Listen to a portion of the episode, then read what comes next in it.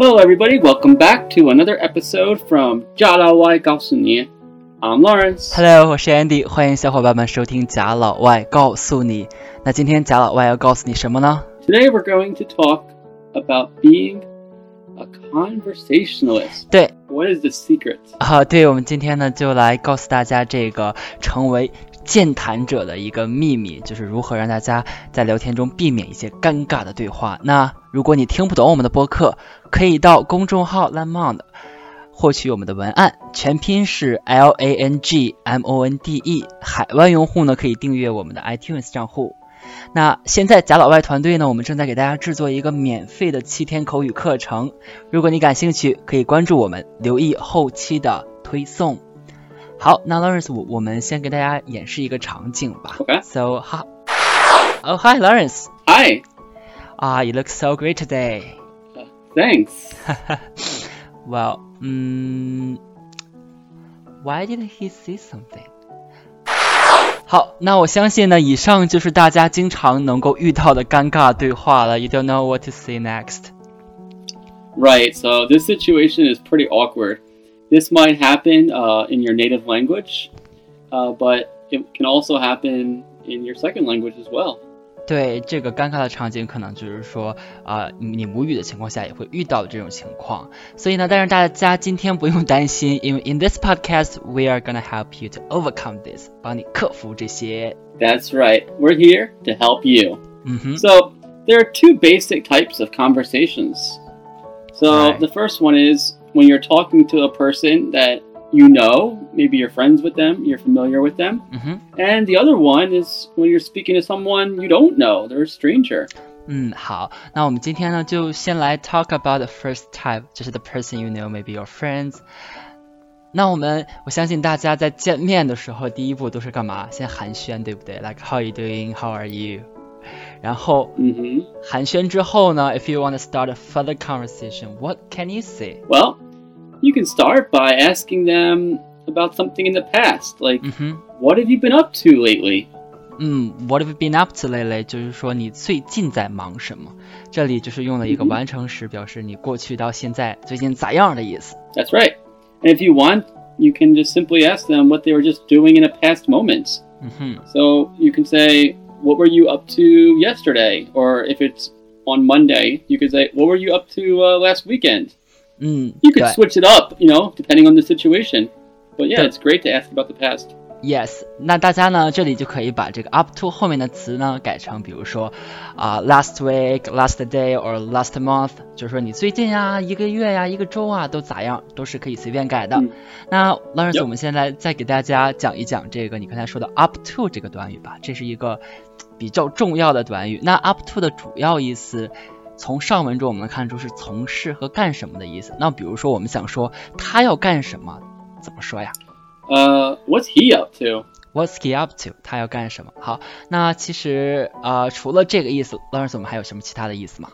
Up to，有很有很多意思. Mhm. Um, but I'll give you one more. Okay, I can take up to four people in my car. 嗯，对，这里的意思是什么意思呢 It？means the maximum amount of people I can take in my car is four people, no more. Up to Mhm. four, and that's it.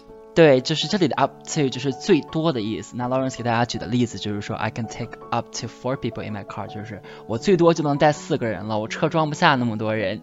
好，那嗯哎，对我想起来，up to 其实还有一个思意思就是说由谁谁决定，比如说我们经常说 It's up to you，是不是？你做决定，哦听你的。hmm 嗯，好，Hey, Andy, what do you? What do you want to have for dinner? 啊、i t s up to you。Oh, okay. 好，那.呃，我们刚才聊完了这个 past tense，我们再聊一聊，比如说 What are you doing these days 这种表达方式呢 Oh, what what are you doing today?？Yeah，what are you doing today？Yes, we're talking about the present. 嗯，对 What are，your plans for today? 那这里的时态就是一个 present，就是一个现在的时态。大家知道，现代时态有的时候可以表示一个持续性动词，而且是比较随意的那种，比较 casual 的那种。那啊、呃我们也可以说 What are you doing for today？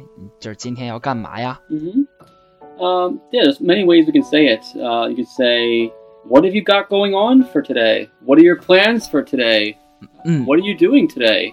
嗯，What have you got going on today？这个听起来就比较高大上，比较高级。哦，然后对大家要注意啊，这里的 whatever 就是 have 的缩写。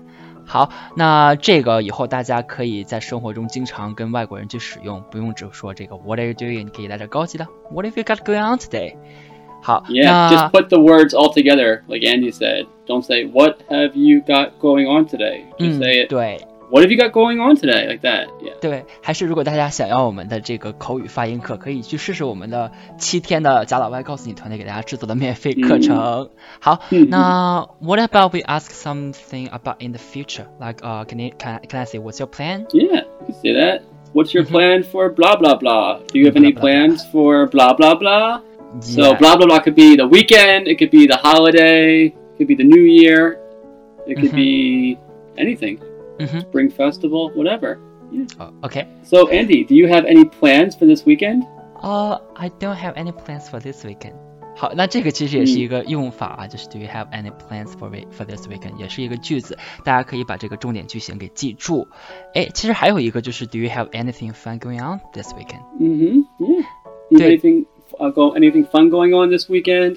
Mm. You have any plans for this weekend? But you have to be careful mm -hmm. because sometimes if you say something like this to somebody of the opposite sex, so if you're a guy and you oh. say this to a oh. girl, oh, and you say, "Hey, uh, yeah, what, what do you have? Um, do you have any plans this weekend?"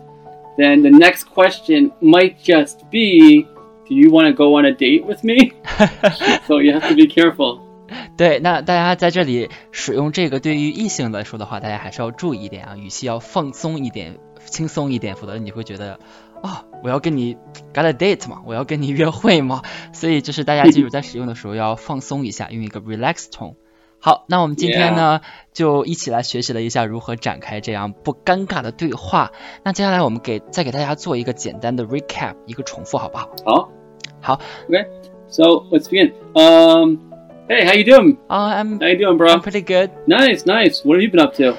Oh yeah. I haven't spoken to you in a while. Yeah, I, have I've been to my aunt's home this this. Oh, you've been to your aunt's yeah. home. Do you have any uh, plans uh, this weekend? Uh, this weekend maybe I'm gonna have a hot pot with my families because I have stuck stuck at home for a long day. Oh, okay. Nice. 好，那刚才我跟 Lawrence 就跟大家简单的用了一下如何提问这个 past tense。他问我 What have you been up to lately？就是我我最近干嘛去了？啊，那我也是简单的回答，我说我我说我去了我这个姑姑的家里，然后他又问我，就是说我有没有什么 plans for this weekend？我说我要去 have a hot pot with my family。对，好，那呃，希望在大家在生活中啊，可以熟练的运用这些啊句型。那我们今天就讲这些吧，今天的播客就到这里，希望大家都够成能够成为一个 conversationalist。好，那我们。下期再见，See you guys next episode. See you guys soon. Bye bye. Bye bye.